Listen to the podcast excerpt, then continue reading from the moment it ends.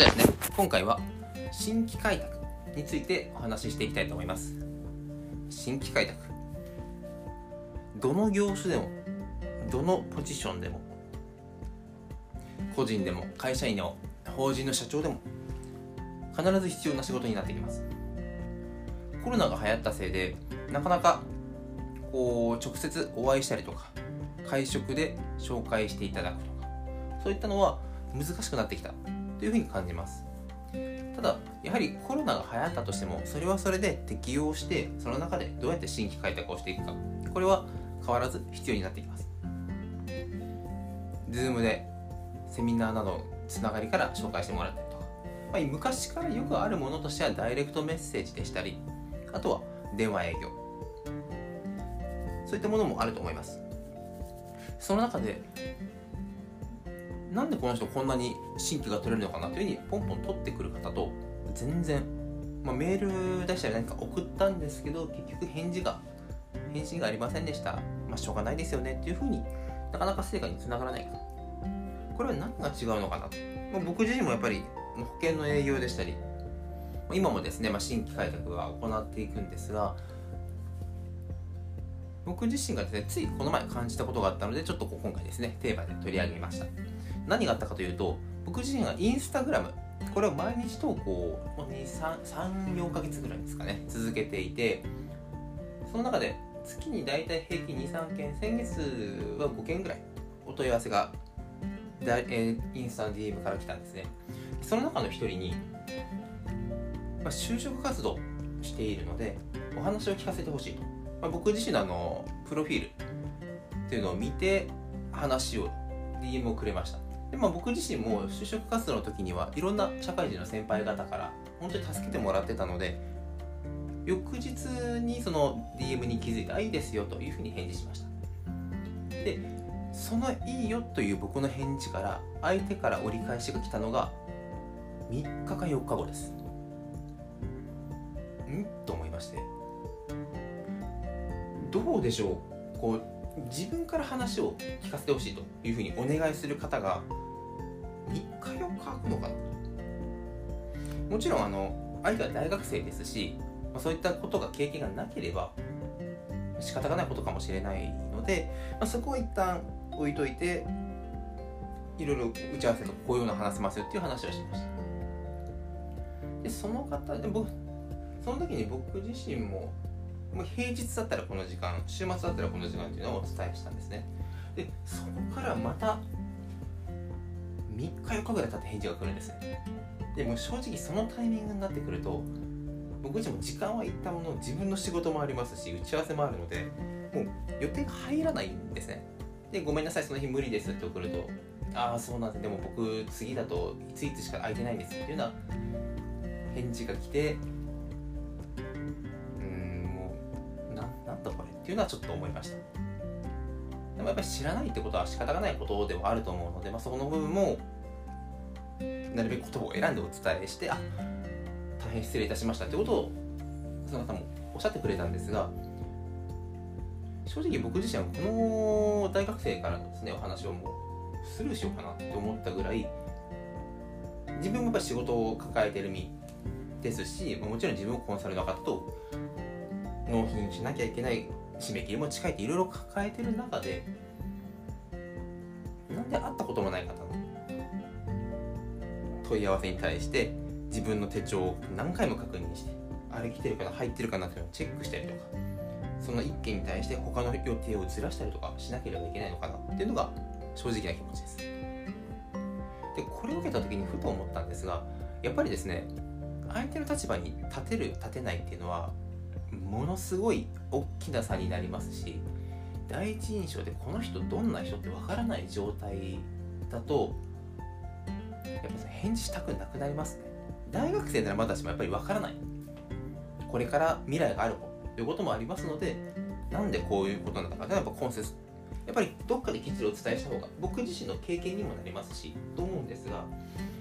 相手が対社会人であればその常識を持ってない時点で返信しないと思います。もうその仕事内容が魅力的であるかないか抜きにして話を聞いてみるとすら思わなくなります。これって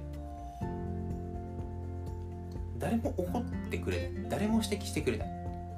社会人であれば当たり前の話なんですね。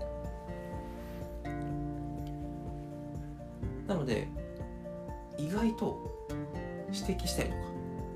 気づくってことがない分野ではあります。でこれに気づいて周りの方にもやっぱり実績上げられてる方から話聞いてみると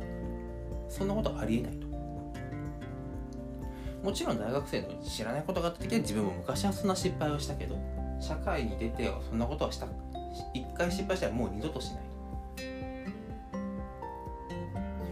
そこでもしそんなメールって来たらどうします？あよく来るけどもう反応しないよ。いちいち反応してれないから。自分の時間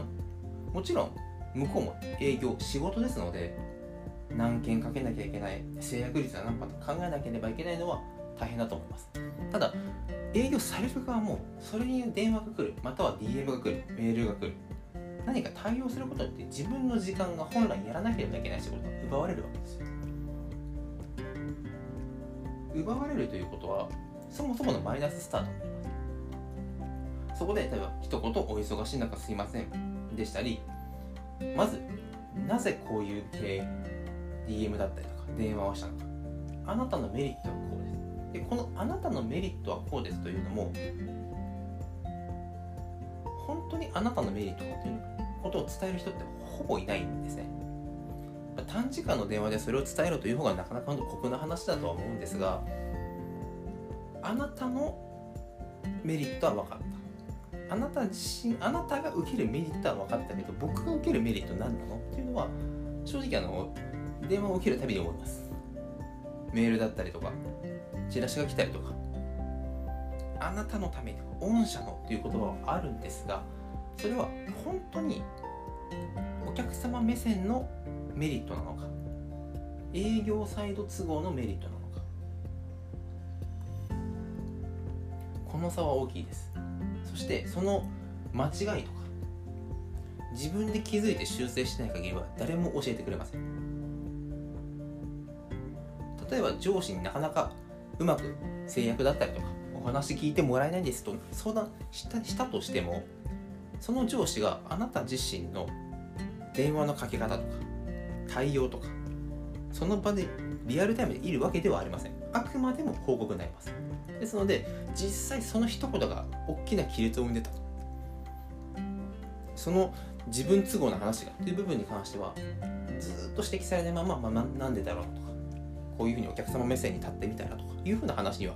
なるんですがなかなか本本質的な課題にこうメスが入ることはありません。ですのでもちろんこのチャンネルをお聞きの皆様はですね例えば相手の立場に立って相手の本当の悩みは何かというふうにヒアリングもきちんとされて成果を上げられてる方だと思います。ただどうでしょう？もし部下の方とか同僚からなかなかこう営業で成績上がらないんだよねという相談を受けた時にどんな指摘をされるでしょうか？どういう相談の乗り方をされるでしょうか？意外とそのうまくいかないって言った人が思っていること喋ったことを鵜呑みにしてしまうと本当に問題点本当に直さなければいけないところにたどり着くことは非常に困難じゃないのかなということを今回の経験を通じて思いました。ですので新規開拓が苦手。それは本当に相手の立場に立てているか自分都合になっているかっていうまあ、言葉にしたら簡単な違いかもしれませんがそれに気づくための仕組みっていうのは今の社会いろんな会社の方お話もしますし僕自身も考えるんですが気づく仕組みはないです。自分で気づくしかない。ですが誰かに指摘してもらいにくい環境ではあるのでそういった部分も含めてアドバイスしてあげると新規開拓という制約率は上がってくるのではないかなというふうに思います。このチャンネルはですね AI がこれからどんどん発展していく中で単純作業というのは機械化にとって変わられていきます。その中で今のお話みたいにちょっとした誤差。でもなかなか誰かが気づかない指摘もできない誤差の部分に気づいて事前にアドバイスをしてあげたりもちろん自分自身の成果を上げるのはもちろんなんですが自分の後輩部下同僚仕事仲間そういった方々が〇〇さんと一緒にいるとすごい集中できるとかアイデアがポンポン出るとか能力が1.5倍2倍にまで引き上げてもらえる。そういう人間的なマネジメント力がある人っていうのはこれからますます注目されていくと思います。ですのでそういった人間力マネジメント力が高い人イコールどの会社さんからも求められる市場価値の高い人間になると思いますのでそういった能力を引き上げる情報をこれからも発信していきます。どうぞ楽しみにしていてください。それではご清聴ありがとうございました。